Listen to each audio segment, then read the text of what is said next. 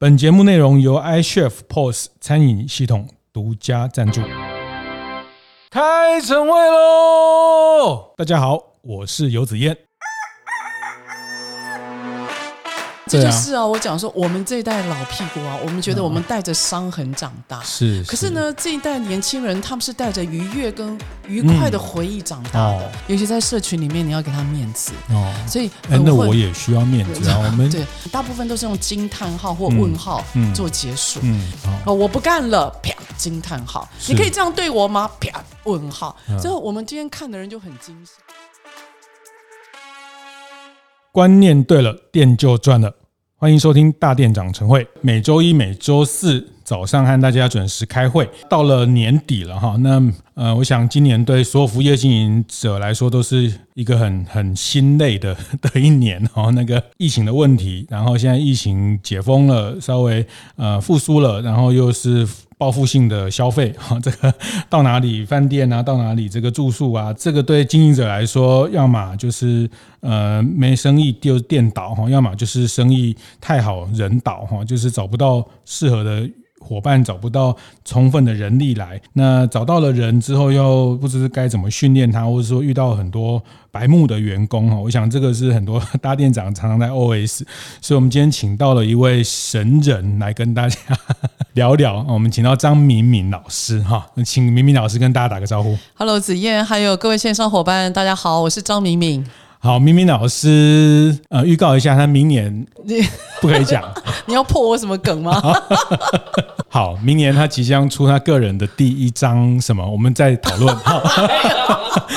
可是首先我得先加入合唱团哦，是是，没有，这跟合唱没有太直接关系。那个大家听到明明老师的声音，就觉得非常非常的像个很。字正腔圆的广播人。哦，对啊，啊，因为明明老师现在在主持广播的节目，对对对，现在那个现在广播里面跟大家谈一下职场，在是。佳音电台。是，因为最主要是我很喜欢声音啦，我觉得透过声音跟很多的人耳朵互动在一起是一件很有趣的经验。是，其实明明老师很多大店长的伙伴或者是在大店长社团的伙伴对他都不陌生哦，但是我想还是简单跟大家分享更多的新的伙伴。那明明老师过去在很多知名的外外商的这个呃很厉害的公司哈，有有美妆的产业。对，有这个高阶的经理人。其实我之前我我最常提的老东家就是欧莱雅、罗瑞亚。是。那我在罗瑞亚，在呃，我是负责一个品牌是兰蔻。那兰蔻里面我是负责教育训练。是。那后来也帮忙协助一些有关于公关啦，还有销售。其实最主要在兰蔻是做教育训练。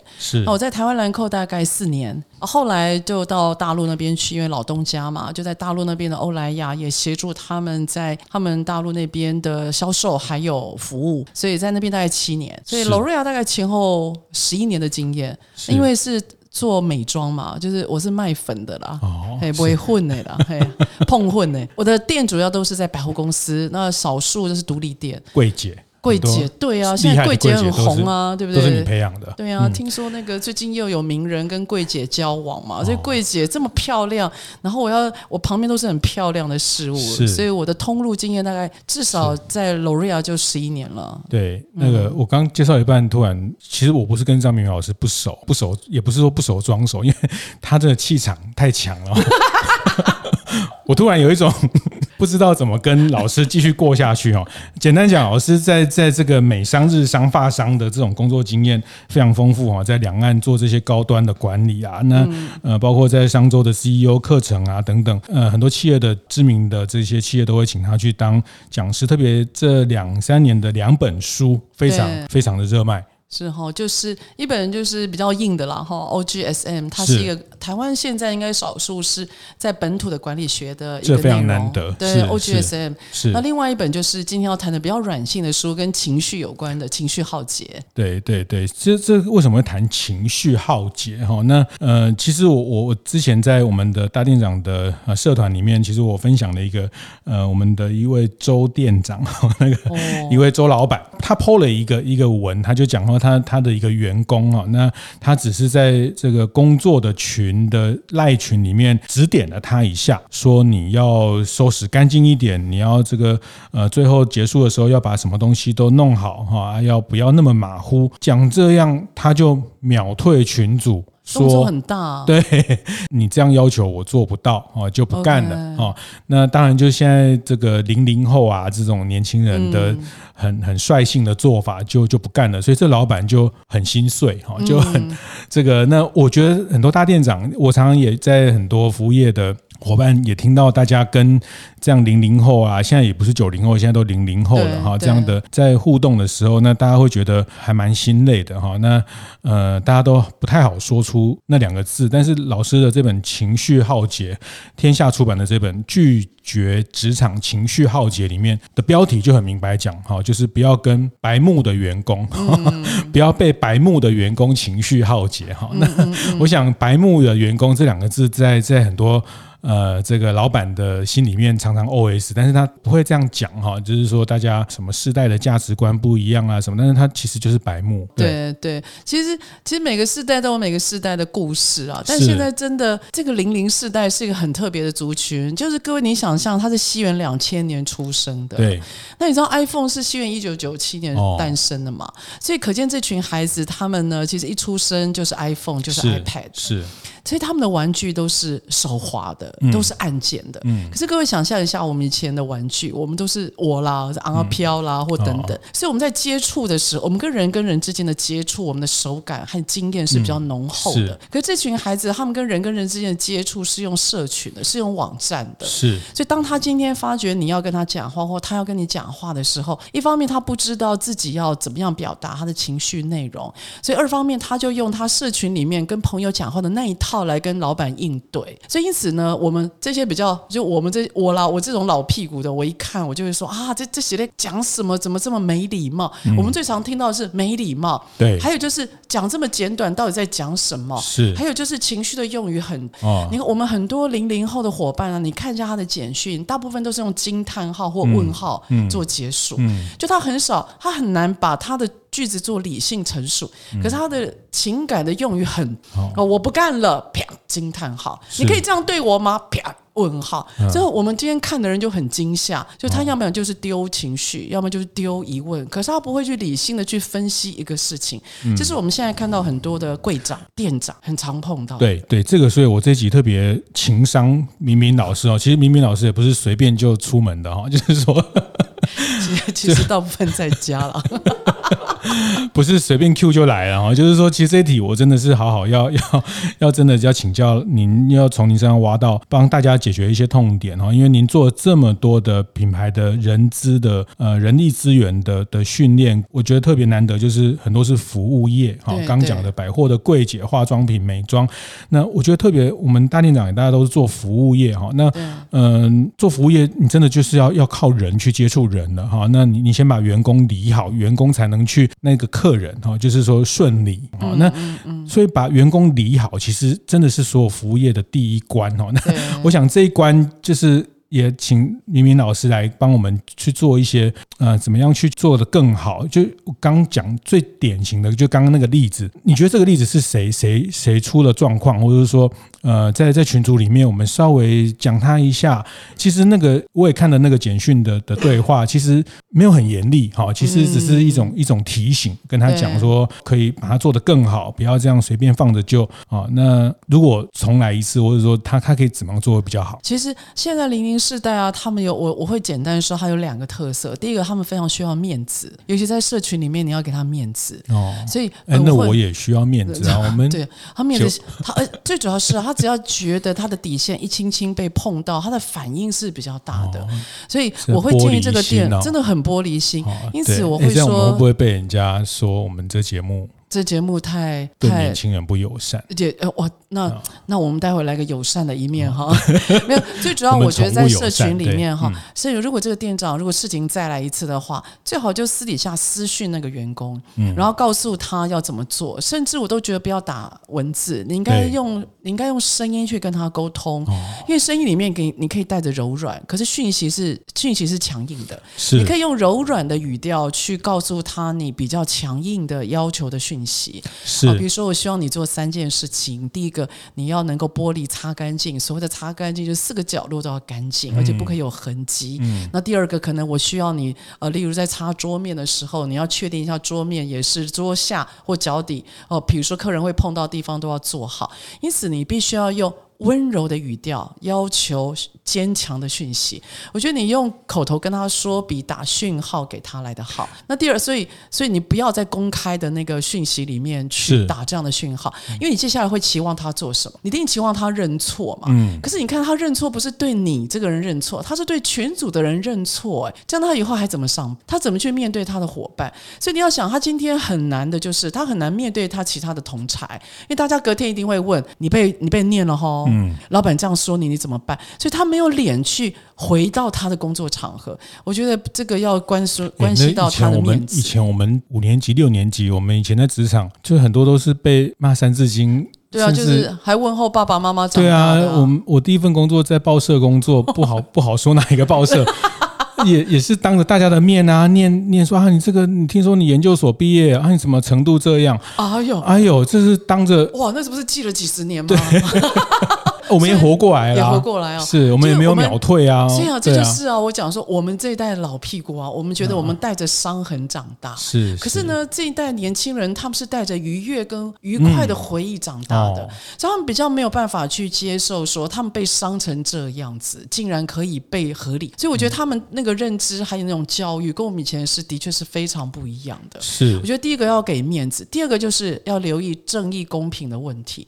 现在的年轻世代比较没有办法接受不。正义跟不公平，嗯就他认为只要老板不正义或不公平，是他就会觉得这个老板道德是有问题的，嗯、是有瑕疵的。嗯、那不晓得为什么，我不知道各位有没有感觉啊？最近我们台湾的正义达人特别多，是是，也就是当我们觉得那个正义只要轻轻碰触到违反，他、嗯、就会反应很大。嗯、所以我觉得现在年轻世代他比较两个不能要留意的主题，一个是面子，尤其是在同才的面子，嗯、然后第二个是正义，就他的那个。观感的问题，我觉得这个两个是我自己在看的时候，尤其有时候我们从旁观察，就很重要的界限。那在这个案例里面，因为子燕你刚刚提到说那个店长在群组里面要求嘛，那你就第一个你踩到他面子的问题，嗯，他能够怎么做？他只好很强烈的防卫自己，是。那他总要找一个防卫自己的理由，他就会说你挑三拣四，所以这是我觉得要特别留意。是。然后另外那个刚刚我看那个简讯了，我会建议如果是那个店长，因为他。他最后说，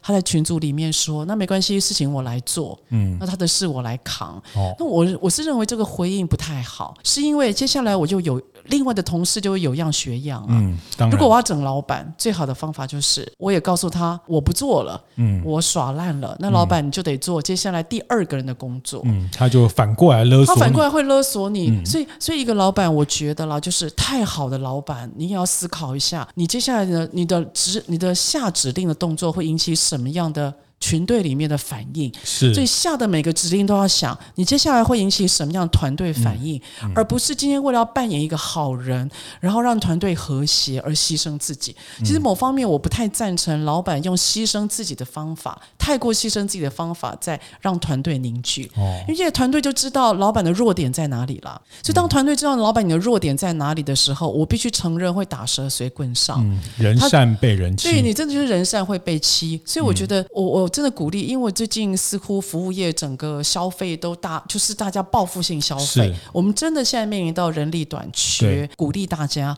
就算人力短缺，不要去找那种跨周位来，不要临时加那个人力。嗯，因为你你今天加了，你随便加了一个人力。你会发觉他如果不 qualify，你很难叫他出去。嗯嗯、所以我觉得宁可就是撑着，影响到这个对那大家的大家的士气还有品质啊。嗯、我这我之前在做某个品牌的时候，然后业务部那边缺人嘛，我们流动率百分之五十，结果呢，业务部给我的指令就是老师啊，可以呼吸的就进来了，已经穿盔都来啊。那问题是，那我就找了，我那时候我也很自责，我我在美妆业哦，我找了两个体重超超过九十公斤的，嗯、到了夏天要卖瘦身，你叫我怎么办？嗯、所以那个真的是一个很自打面子的问题哦。然后结果那两个那两个九十公斤的很棒的同事啊，答应我要减肥的，结果越来越胖啊，他们却在公司里面待了三年半。哦，他把别的柜漂亮的柜姐给气走了。那我问你，这个到底过错是谁来？嗯，所以反而有时候那种错周你很难请他出去，或者其实那也不是他们的错，因为是我们请他进来。是啦，是啦，这个当然就是选用预留了。对，选其实是第一关。其实选选其实是真的是是慎选啊。对。但当然我觉得理解啦。其实我我以前也会常就是说啊，你要慎选啊。可是真的是在服务业的情境啊，有时候真的会呼吸的，嗯、就赶快来上班。真的哈，因为真的会没有人哈。那因为这个现在这个这个状况，那除非当然这个里面有一些配套哈，就是我那天呃骑这个北高三六零，台北骑到高雄三百六十公里哈，我不是要讲这个哈，要 这个的心得可以看我的 FB 哈。那个我要讲我们骑到鹿港去去吃蚵仔煎，我靠，我觉得连那个。鹿港庙口蚵仔煎，它都已经用自动点餐机了，你知道吗？哇，我觉得 这个刚讲的就是解决人力有很多方向，对对对，就是说这个是是连我我只是现在观察到，像很多麦当劳啊，什么这个梁社汉排骨饭都是用自动点餐，现在连卖蚵仔煎都自动点餐哦。那其实这个大家都。确实，人力确实是一个很大的困难。不过还是一样，就是这个明明老师还是提醒，就是不要找跨州的进来。那其实您刚刚谈到的，我们讨论的这个个案，就是我觉得现在大家真的太过依赖社群媒体，嗯，太过依赖 Line 的。沟通哈，那我觉得文字的沟通真的是很很精确，也很不精确。你用文字，可能你你用声音去表达、去沟通会好一些，因为那个文字出去。但是我们在一些呃一些社社团的活动的里面，我也常说不要用赖去沟通太多事情哦，因为因为有时候你收到赖的那个当下，你情绪、你的状态，对，不一定是是是正确的，或是一个理想的。有时候你会对那个文字有不同的理解，那又得不到马上的。反馈，对，那形成很多误解哈，所以老师也讲，就是说声音有时候用声音的的沟通，其实呃也是一个很好的。我我记得宝春师傅那时候去年帮他写书的时候，他有跟我分享一段他们在疫情期间的一个危机处理啊，就是说那那时候宣布呃衣服要带回去自己洗，因为本来他们提供一些福利，那因为疫情福利要减少，但是呃这个大家的该有的薪水什么都不会减少，等等等等的一些重大讯息的宣布。他就录一段影音哦，去分享，他就不是不是用文字，因为我觉得这种时代文字真的很麻烦哦，因为你你你又会被截图，你知道吗？对，其实那种私人的对话 PO 到社群。他就会很多圈圈叉叉的东西，就对啊，就很麻烦，就很麻烦。依赖社群媒体这件事情，是不是也是一个一个雷？对，我觉得最主要就是真的很呼应刚刚子燕所提到的啊，就是各位一定要记住，文字一定是最生冷的，不管你再怎么写，它就是一个生冷的媒体。嗯，你今天用文字，你就想象它就像合约，它就像会议记录，它就是生冷的。你只是出现在我的 Line 跟其他的社群的文字里面，所以文字一定很生冷。你再怎么样贴图，它就是生。冷啊，而且很罐头，嗯，所以我觉得你今天要跟员工对话，尤其是可能牵扯到情绪的内容，你就不要用到文字这种东西。是，我觉得有点声音，甚至呢有点影像，就是你多方面感官的刺激，尤其是声音，给一点温暖，给一点正面的情绪，然后去综合你的负面讯息，我觉得有必要。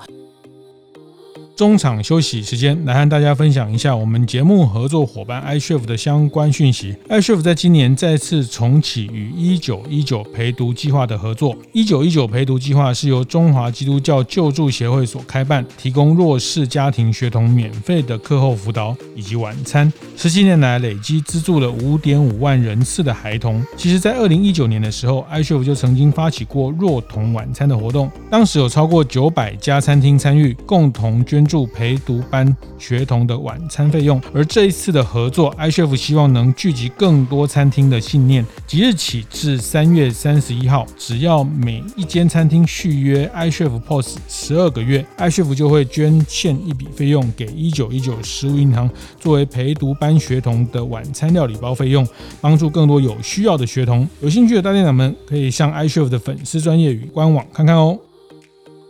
甚至呢，有点影像，就是你多方面感官的刺激，尤其是声音，给点温暖，给点正面的情绪，然后去综合你的负面讯息，我觉得有必要。嗯、那有些老板呢，他很懒。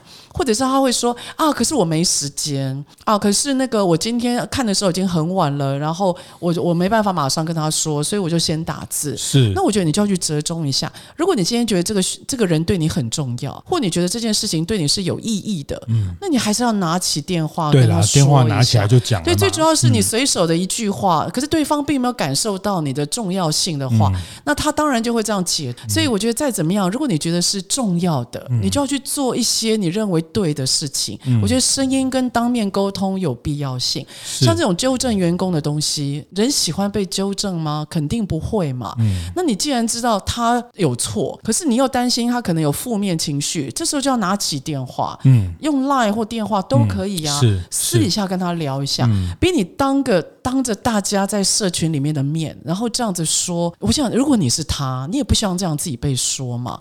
所以有人同此心，所以我我是建议啦，大家又急又忙，我都能够理解。可是有时候我们是大人了，我们是店长，我们是主管，你要去做一些，嗯、你要去想一想，你做这个动作之后会发生什么事。这件事情一定要想一想，不要马上手就下去了，嗯、然后就就一直就到处贴图或者到处打这些文字，我就要留意。嗯、就你所有动作对员工都是有意义的啊，是留意那个意义，我觉得需要特别做管理了。是是是，我觉得领导人哈一言一行其实。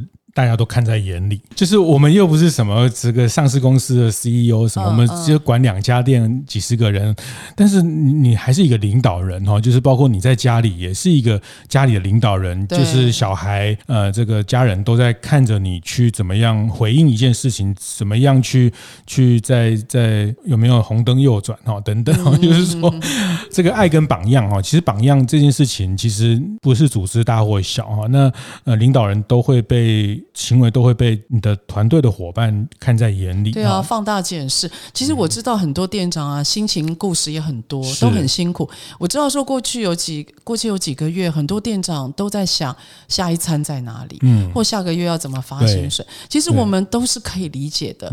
那但只是说员工他毕竟是员工，他看的视角跟主管跟店长是差很大的，是，所以我们很难去要求员工说你不看我在滑楼机滑楼安呢，因为他就是不。知道他才当员工嘛？那因此，我觉得你你今天站在他的角度想，说真的，他的机会成本比你小很多。嗯，他今天要移动的话很快，所以他今天要真的，如果他不开心、不高兴，在台湾要赚一点小薪水不难呢。是，他就可以用情绪。他如果你用情绪对他，他就用情绪对你，因为他机会成本很低嘛。对。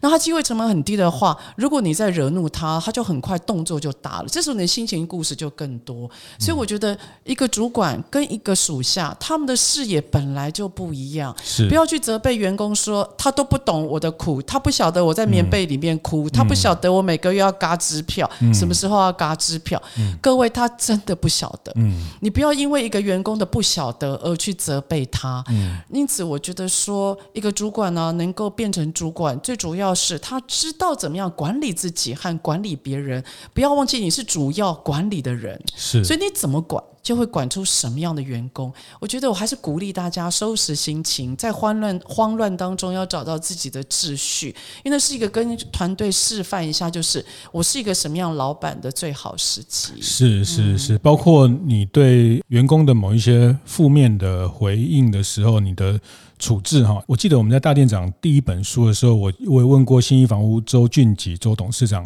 类似这样的问题，他说他员工跟他提辞职，他一定不留人。好，那因为留人会造成后面的人来勒索，就是他有几个原则啦哈，就是说他员工提辞呈，然后又希望你暗示你。能不能留下来再帮他加薪或什么？那像这样的勒索或是这样的要求，他一定很明快的就不会留下来。那当然，这个就是取决到你有没有本事再从后面继续补人进来的本事。对对对，就子夜，你知道现在更有趣的就是啊，现在老板要想的是你要不要吃回锅肉？嗯，就回锅。对，现在有些老板开始啊，他本来是有道德，就是他是很要求那种道德上面的清干净的。是，他说你走了就不要回来。对，可是现在更多老板。现在面临因为人手不够，对，他发觉走的人其实那个背影好像还蛮美丽的，嗯、他就会想啊，要不要让老的走的回来？要不要？要不要？对，那这就变成老板你的选择了。嗯、但我必须说，现在很多的老板们开始在思考。回锅这件事。嗯，就是他既然是回锅，所以他如果愿意回锅，可见他对这个公司留有感情，他留有一点感情，他才会回来嘛。是。第二个就是他已经有心理准备，这是一个什么样的样子。嗯。嗯，因此反而他的稳定度是高的，嗯，大家的彼此的期待值比较可以去拉近。然后很有趣的是，当他回锅之后啊，现有的那些年轻人发觉，哎，老的都回来了，哦，那我干嘛还走？是。所以反而如果我。我觉得你可以去考虑到说，你要不要让老的回？嗯，所以呢，当然员工走，你可以有自己的选择了哈。原则说，原则原如果员工走，我其实我也是不留的啦，因为他既然都提了，提了那么正经跟正当了，就算他用理由搪塞我，我会让他走。可是我现在会去思考说，哎，有些还不错的员工，他走的漂亮的，我是不是应该让他回来？我觉得让老员工回来，还有让资深的人回来，让让年纪大的老的回来，是现在职场的趋势。哦，这个也很。很特别哈，那我觉得他也是，呃，我觉得这一段，因为呃，一开始明明老师讲，其实每个时代、每个世代的背景不一样，嗯，呃，因为这个世代、这个时代有自媒体啊，那每个人他都可以影响他的同温层，所以你你找谁回来，你你你让谁呃，这个重新做了一个什么事情，他很容易去扩散他的这些呃成绩，或是扩散他被得到的对待。对，那这个是我们在二十年、三十年，我们刚出入。职场的时候，那个时代没有的一个条件，包括刚刚明明老师也提到，员工的转换成本。是远低于我们的哈，远低于老板。其实这个时代比二三十年更低哈，因为他随时他只要今天不工作，明天可以去做外送员，明明天可以去开 Uber，明天可以有太多的，或者是去线上做一些呃销售，或是他有太多的选择了。在这个时代，特别是在这个时代，二三十年前可能你还是得要重新丢履历呀，干嘛哈？那因为这个时代他们的转换成本越来越低哈，那。那非常低，然后大家又有自媒体，所以每个时代的状态不太一样哈。那呃，这个。去把一些熟悉的离开的员工再找回来，也是一个职场现在的一个趋势。对对，还有我觉得就是，呃，当今天面对其实面对员工啊，我们现在在服务业也有个趋势，就是尽量把正职的员工数变少，因为正职的员工数变少，它有几个好处。第一个就是我们会留下最大就是最精英的人。是哦，可能你本来呃在店里面 head account 可能是五个人，那我们可能会有一个正职，四个 PT，嗯就是他。是 part time 的，是对。然后呢，正职员工变少的第二个好处，当然就是它的固定成本会降低。对。那因此，我们就可以把这样的那个利润就可以分红给这个正职员工，所以他的薪水会变高。那再来就是他本身呢，因为他是正职员工，所以就算他不是店长，嗯、可是他因为是正职，所以他本身会有比较多教育上面，他要教导那些 TP 或者是年轻伙伴的那种。当责的感觉，因为我是正职，你们是呃 part time 的，所以我会多教你们一点。所以现在我们都很努力的把正职员工的 head account 会降低。那降低的话，当然不一定是完全是 part time，你也可以考虑用机器取代。嗯，哦，所以包括像那个点餐、点菜，甚至现在呃客人也都自己去取用。那各位更看到，比如说有些输送带他自己送餐呢，他根本不需要这些啊。嗯，所以真的要考虑一下，就是把 head account 减少。尤其是正职的部分，这这也是我们现在服务业的趋势。是是，那我觉得呃，明明老师这本书，我还是呃，这集还不够，我还会有第二集哈。就是呃，他这本书名叫做《拒绝职场情绪浩劫》哈，天下出版的这本书，其实它里面分的，其实我觉得老师非常贴心，帮大家分成三部分。第一个部分叫做拒绝。来自虾主管的情绪浩劫，就是上面的啊，拒绝往上面的不这些情绪的浩劫。那第二部分就是拒绝猪队友的情绪浩劫哈。那第三部分就是拒绝白目员工的。情绪耗竭，好，那那我觉得我们这集先把白目员工这个先解决哈，就是说拒绝白目员工的情绪耗竭。那我觉得书里面有两个重点，就是一个您刚刚讲的，就是说如果员工太被动，做的跟你的期待不一样，就是说牵涉到你下达指令的明确这些事情，跟你对他的期待跟沟通，哈，就是文字的沟通，其实看起来很精准，它其实是每个人解读不一样。对，所以这个是是如果员工白目员工。你你必须得更明确的跟他做沟通，这个是是方法上要去注意的。对的，所以其实很多我们都鼓励说啊，在带员工的时候，尤其是新进员工，你要口先缩紧，之后再放松。嗯，所以在下达指令的时候，尽量还是把你要求一定要讲的越精准越好。嗯，就是不是繁复，但越精准越好。也就是你要把它当成一个新人一样，完全的滴水不漏，尽量的把你的要求和看的点一定要告诉他，不要因为怕他就是一下子负担太大，也不要怕他会难过或伤心而不讲。我们台湾很多的店长，因为都是服务业出来的，所以呢，我们在同理心上面很强。对，那你同理心很强，你就会发觉啊，我讲太多会不会伤他的心？哦，我这样说会不会让他难过？但我今天要提醒您的是，如果你是店长，你今天如果怕他伤心，怕他难过，那请问一下，你店长的角色要怎么出来？你是管理者啊，是，所以你毕竟还是要一开始把管理该有的基本原则你要告诉他。所以今天下达指令的时候，你务必要求你的指令必须要清晰。嗯，所以我们呢在清晰上面，我们在沟通就有 be do have 很重要的三个步骤。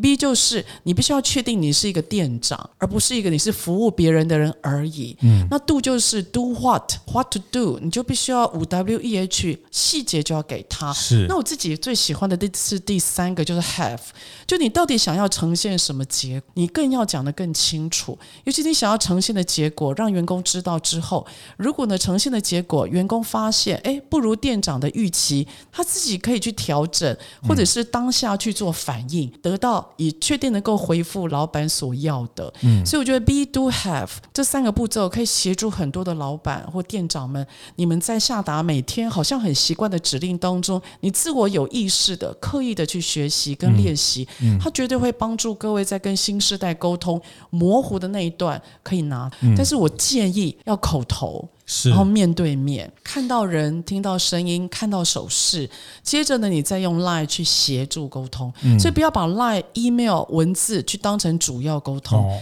因为毕竟我们是服务业，我们服务的是人，我们是服务业，你服务的是员工嘛。嗯、所以我觉得人跟人之间那种温暖，或者是那种手感，还是有。是是，嗯、所以不能给他一个 PDF 档，这个 SOP 在这边。对，然后说，请从第一页读到第五十页，嗯、那员工就升天了、啊。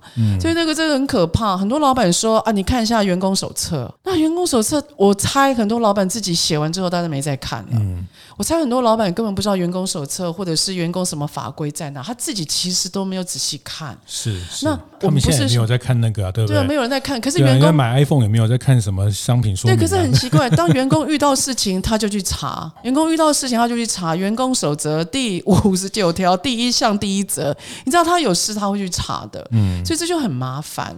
因此，我就会说，尽量不要把沟通弄到这么最后一步。嗯，因为服务业嘛，我们面对的是人，主管们、店长们要在一定的同理心情况底下，是，然后呢，再尽量减少情绪对立。尽量减少对方情绪的扰起，嗯、然后你去跟他就事去论事情会比较好一点。嗯、所以有时候是前面的这个一开始的关系建立，或者是一开始的目标定定，嗯、或是可能够精确。对，嗯、我觉得就是不要害怕精准这件事。是，我觉得你就告诉你自己。讲的越精准，那么你的容错会越少嘛？嗯，那容错越少，你们他是不是做对的几率会变高？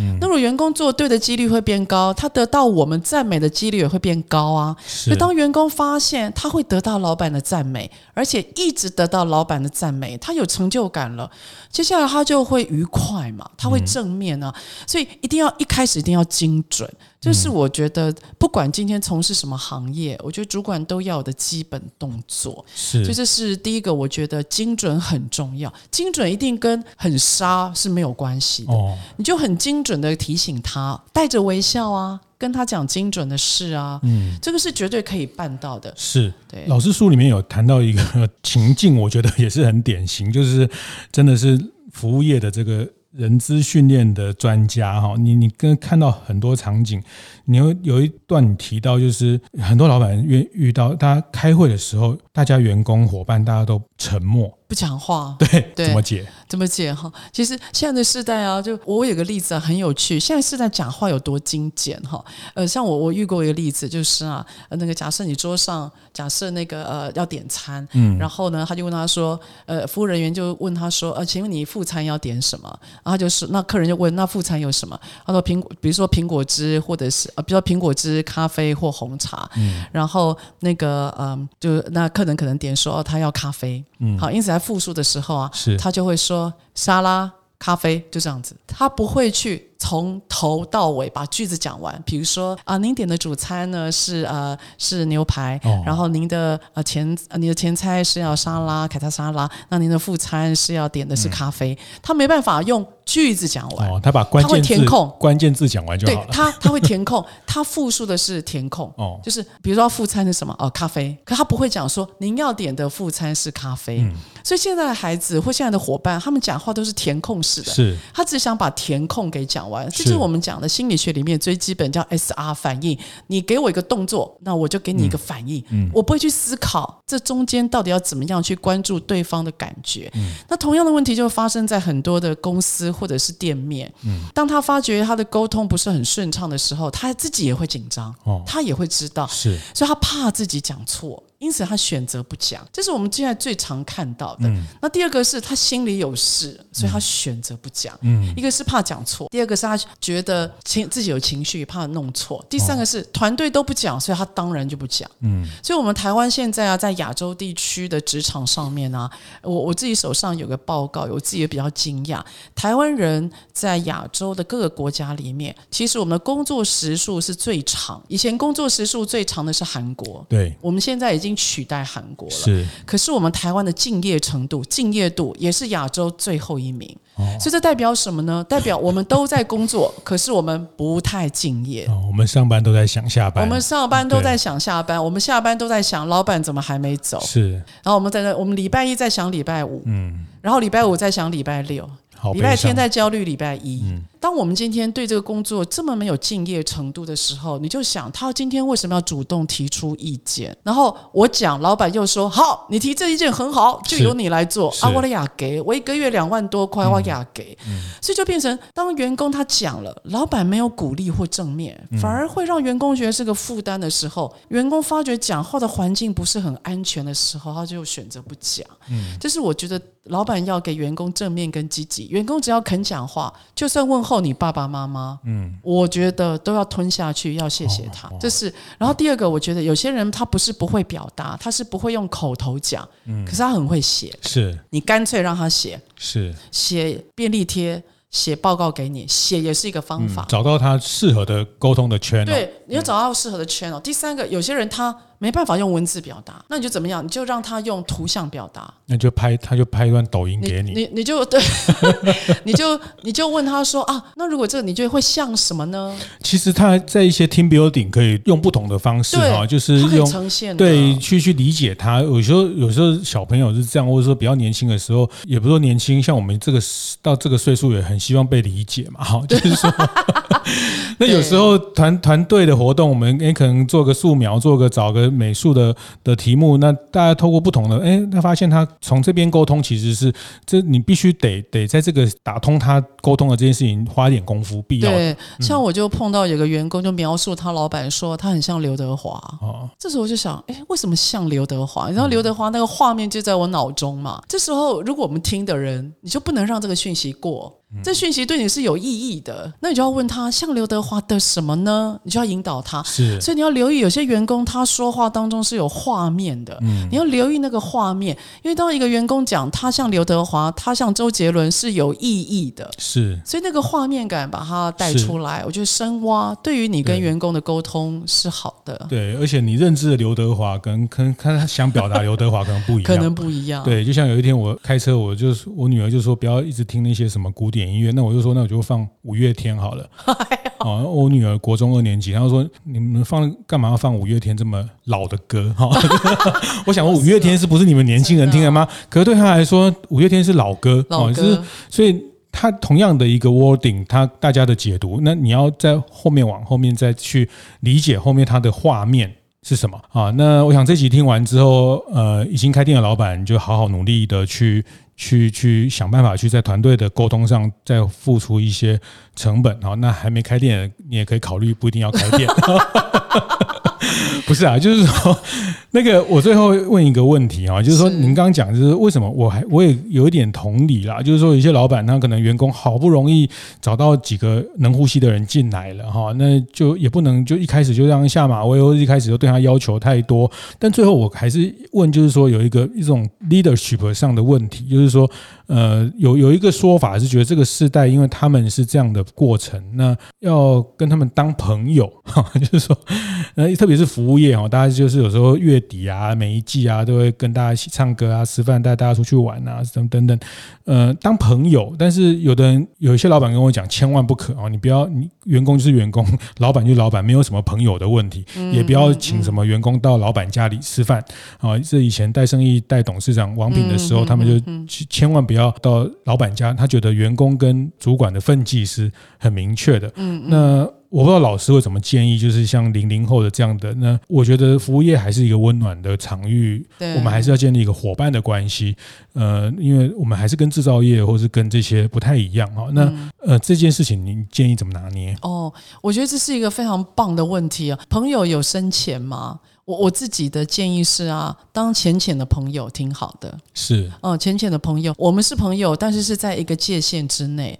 因为如果说你跟员工太亲近的话，有些困难的主管决定你会做不出来。我必须要承认，嗯，像前一阵子的所谓的共体时间，嗯，那你到底要把他当员工还是要当朋友？嗯，那像我自己碰过，是要当家人呢？对，还当家人这么亲近。我自己的主管的风格就是，我跟员工还是有一定的分际的。嗯因为我曾经碰过在外商嘛，因为我多半在外商，是。那我要 lay off 掉我带来的一个人，哇，那个是一个多痛苦的事情，而且我的老板还规定我在隔一个礼拜才能跟他讲，嗯，那这段时间我的脸部表情就超纠结的啊，那到底要不要跟他说，叫他早点去找工作？所以你知道那个就很多主管的动作你会做不出来，所以我自己的结论是啊，有界限的浅浅的朋友关系挺好的，嗯，但是我希望我我的原则就是啊，每个老板一定要有他自己工作。做要求的基准点，你要这种基准点。比如说，你要跟员工讲说，我很要求时间，嗯哼，我很要求干净的细节，我很要求，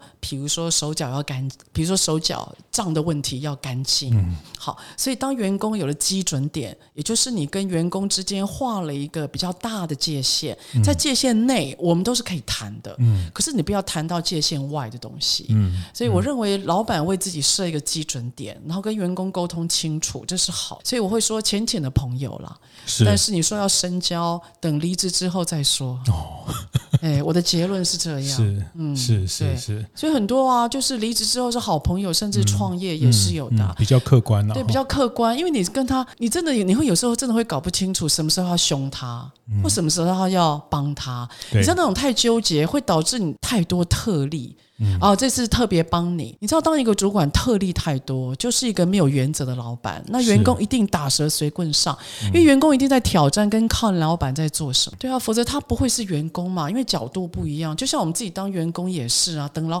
永远在等老板什么时候出去跟人家谈事情，我们好去喝下午茶。嗯，所以我们都在我们都在钻缝隙的情况底下，我们。创业了，情同此心，因此浅浅的朋友会是我的答案呢。是，好，谢谢谢谢明明老师这一集帮我们特别专注在谈拒绝白目员工的情绪耗竭。哈，那呃，我觉得这这里面很关键，就是特别对。现在的职场的伙伴啊，那沟通的成本确实变高了啊！我想这个是这一集我们很明确的一个呃，确实比你以前的沟通的经验、沟通的这个时间、沟通的这个能量要提高一些哈，因为这个是这个世代必须要付出的成本。在这个成本里面，你可能要去考虑你的团队的成员数，要去做怎么样的配套啊？你的正职跟你的呃这个非正职的伙伴的配套的方式，沟通的技术上。沟通的技巧上啊，就是避免太过依赖这种赖的社群媒体的文字的或是符号。那老师特别提醒，文字跟符号讲了在就是贴个图，还是一个冰冷的哈。那语言、声音的沟通，我想大家做服务业跟人讲话，特别当老板、当主管，大家跟人讲话都很有很有本事，很有能能耐哈。我们接了这么多的客诉了，这种种种不合理的客诉，我们都可以跟客人这样，那把员工当做某一种客人的方式，那声音的传达，用声音去沟通情绪，还是一个很好的。做法这点千万不要放弃掉哈。那我我接下来还下一集我要继续跟 跟明明老师继续去请教他怎么拒绝猪队友，怎么拒绝主管哈。那我们下一集继续讨论这个。我们先谢谢明明老师，谢谢，谢谢。会后记得在 Apple Podcast 订阅、评分、留言。有任何想在晨会上讨论的议题，也欢迎提出。大店长晨会，下次见，拜拜。